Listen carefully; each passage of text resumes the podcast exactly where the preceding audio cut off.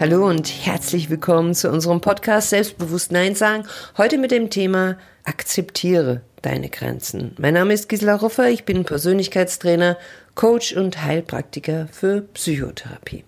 Ja, also in der letzten Folge ging es ja darum, mit Hilfe von deinem Bauchgefühl deine Grenzen zu erkennen. Und nun gehe ich mal davon aus, dass du im Laufe der letzten Zeit schon fleißig deine Liste erstellt hast. So, und wie geht es dir nun damit? Also ich kenne ganz viele Menschen, die danach etwas schockiert waren.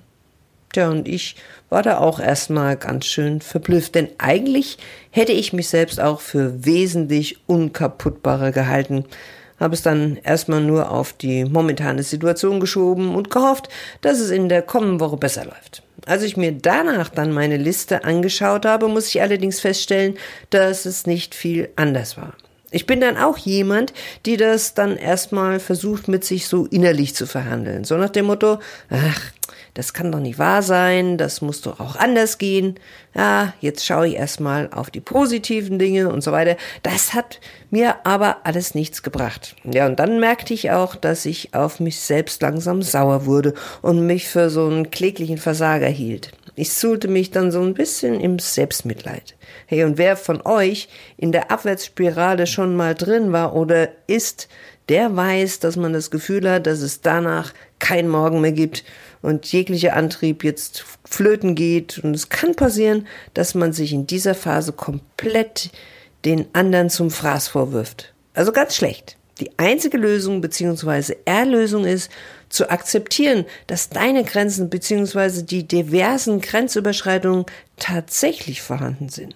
Ja, das kann sein, dass das dein Selbstbild über dich etwas durcheinander bringt. Aber Fakt ist, dass wir nichts verändern können, wenn wir uns nicht im ersten Schritt der Wahrheit stellen und sie als Ausgangspunkt akzeptieren. So eine kleine Geschichte von mir. Vor vielen, vielen Jahren war ich einmal sehr übergewichtig. Natürlich, es gab Gründe dafür. Und das war für mich auch ein ganz guter Panzer, um mich so dahinter zu verbergen. Um nicht darauf angesprochen zu werden, war ich die lustige Dicke und um mich selbst mit dem Elend besser zurechtzukommen, benutzte ich nur einen kleinen Spiegel, in dem ich nur mein Gesicht und die Haare erkennen konnte. Als ich wieder dann mal mit dem Zug unterwegs war und gerade mit meiner großen Reisetasche aussteigen wollte, nahm mir ein junger Mann die große Tasche aus der Hand mit den Worten, das sollten Sie in Ihrem Zustand nicht tragen. Er dachte, ich sei schwanger. Genau. Und dieses Erlebnis hat mich an den Punkt gebracht, knallhart zu realisieren, was ich aus mir hatte werden lassen.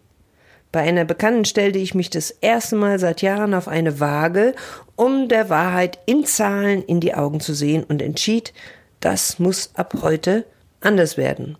Ich akzeptierte endlich mein Aussehen ohne Ausreden und ohne Selbstmitleid. Und in den nächsten Wochen machte ich einen Plan bezüglich mit Sport und Ernährung.